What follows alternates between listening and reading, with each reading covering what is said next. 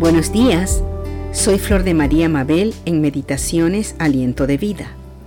En este día me gustaría que meditemos en unas palabras del Salmo capítulo 19, el verso 14, y dice, Que los dichos de mi boca y la meditación de mi corazón sean gratos delante de ti, oh Señor, roca mía y redentor mío. Estas palabras fueron escritas y cantadas por el rey David a nuestro amado Dios.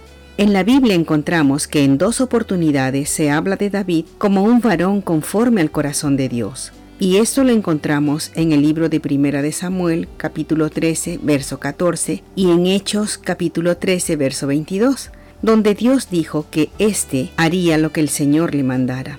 Quizá alguno podrá decir que David no era perfecto, y es cierto, no lo era, y en una oportunidad pecó grandemente contra Dios, lo cual le costó un alto precio.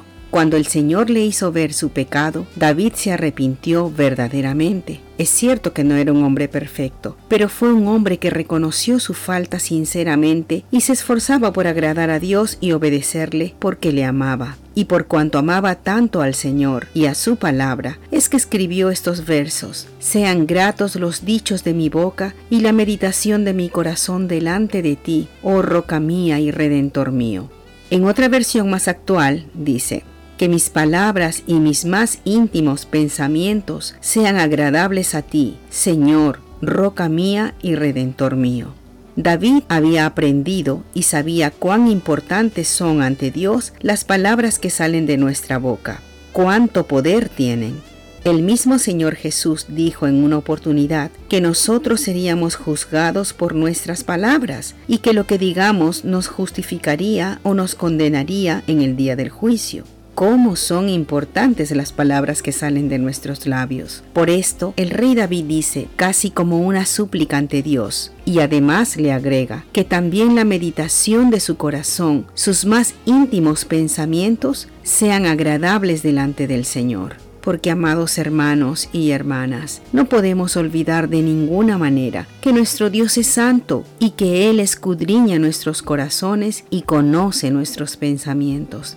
Oremos como David y pidámosle al Señor que nos ayude a hablar como conviene, que alejemos de nosotros toda palabra grosera o de mala intención, que desechemos toda palabra mentirosa, todo chisme, todo insulto, toda palabra que pueda dañar el corazón de Dios o de nuestro prójimo. Pidámosle que nos ayude a pensar como conviene, en todo lo que es justo, en todo lo que es bueno, y que desechemos todo pensamiento desagradable, ya que Él mira nuestros corazones. Que el Señor nos ayude y que seamos sensibles a la voz de su Espíritu Santo, para que callemos cuando debemos callar y hablemos lo que debemos hablar, en el tiempo en que Él lo indique o aconseje.